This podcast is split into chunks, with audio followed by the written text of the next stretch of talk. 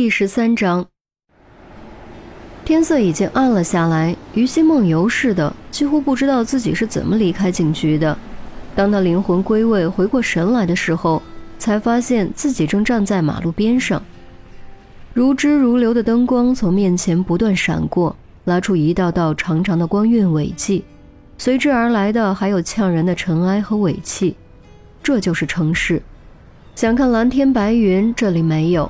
想看青山绿水，这里也没有，这里只有匆忙和无奈，就好像一架连轴转的机械巨人，除非轰然倒塌，否则绝对不会停下脚步。而生活在城市中的人们，则是巨人体内的一个个小零件，报废一个换一个，只会多不会少。城市不缺少谁，自然也不会缺少他。望着眼前的车水马龙，于西不禁再次问自己。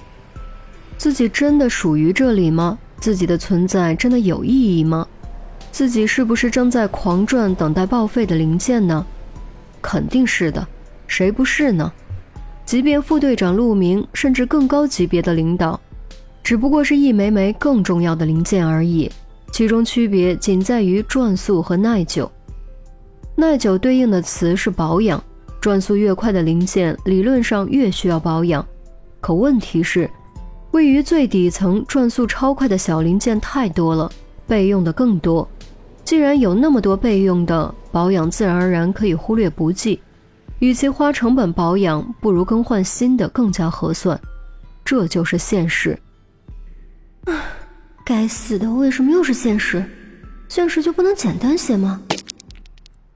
于西烦恼地踢了一脚马路牙子，结果受伤的只能是自己。他蹲在地上，疼得直抽冷气，真想立刻将自己扔到床上，蒙着枕头大睡一觉，这样就能暂时忘记一切烦恼，回到校园无忧无虑的时光，甚至回到家乡的青山绿水间，回到那条记忆中美丽的小河旁。可是他不想回住处，一点都不想。由于刚分来这座城市，职工宿舍又已经满了，暂时腾不出地方。所以他只能临时在外面租房子。这年头，房租可不是一笔小数目，尤其大城市的房租更是可怕的要命。为了省钱，他不得不与别人合租。合租的伙伴是个发型学徒，女性，才十八岁，却已经谈了十几个男朋友。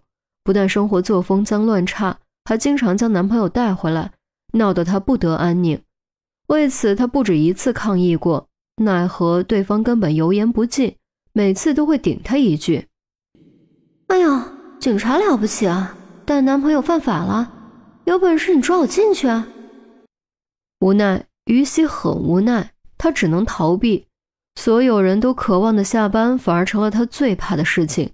一下班，他就会像现在这样迷茫，产生陌生感、孤独感，不知道该何去何从。今天更是如此。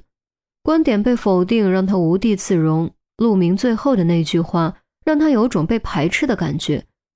他刚参加工作，本来就缺乏归属感，现在连毕业的热情都没了。缺乏归属感不可怕，毕竟他是初来乍到，被排斥在圈子外很正常，这是人的本性，各行各业都一样。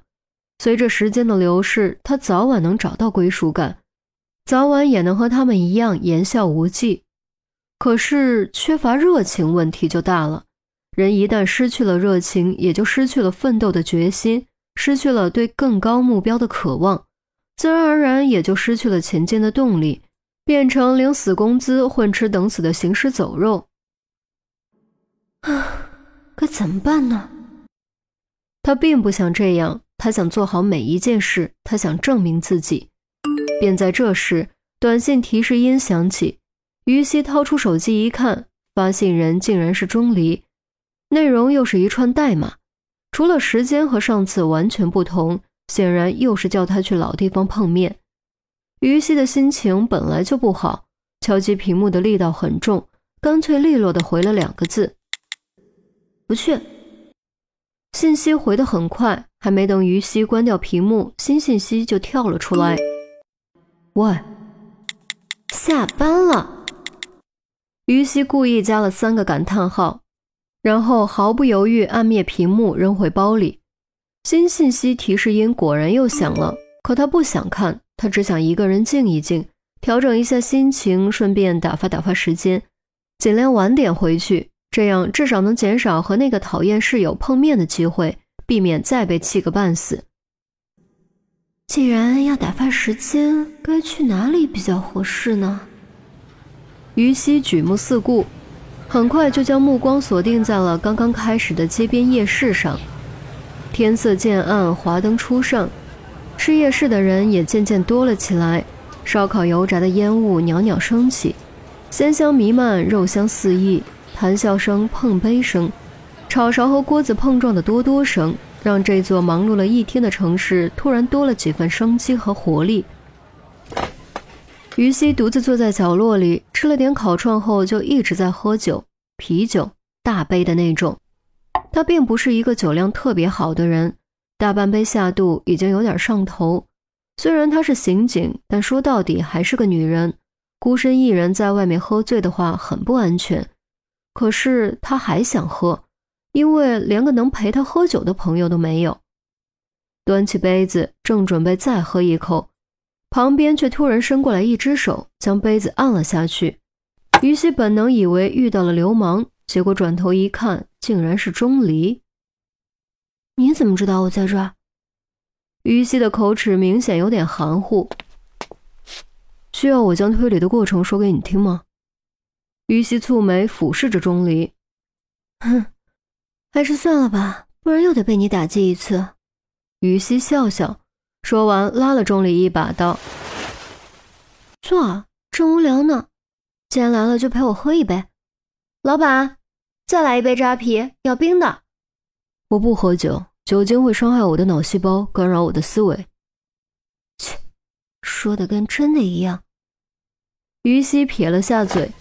钟离拉了把椅子坐下，将杯子从于西手中夺过来。倒是你自哀自怜个什么劲儿？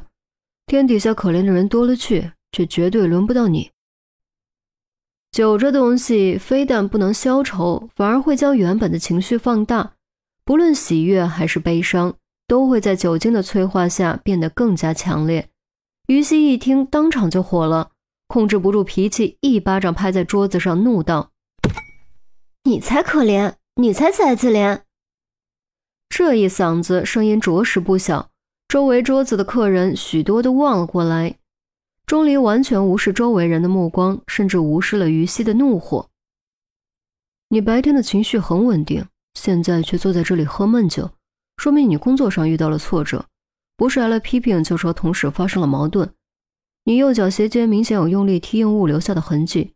从角度和灰的颜色判断，应该是马路旁的护路方砖，说明你很有可能通过这种方式发泄过情绪。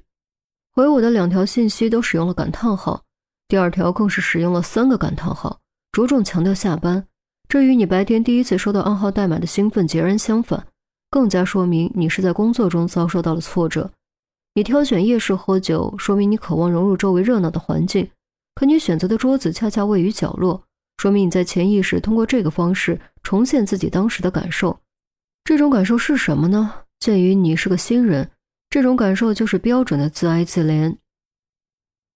周围忽然安静了下来，目瞪口呆看着钟离和于西，倒不是因为钟离的推理吃惊，而是为钟离的不看气氛吃惊。人家小姑娘，不管是你的亲人、同事、朋友还是恋人，都不应该这样说话吧？有这么安慰人的吗？果然，于西当场气得脸都红了，众目睽睽之下，愤然站起，将剩下的小半杯冰镇扎啤狠狠泼在了钟离脸上。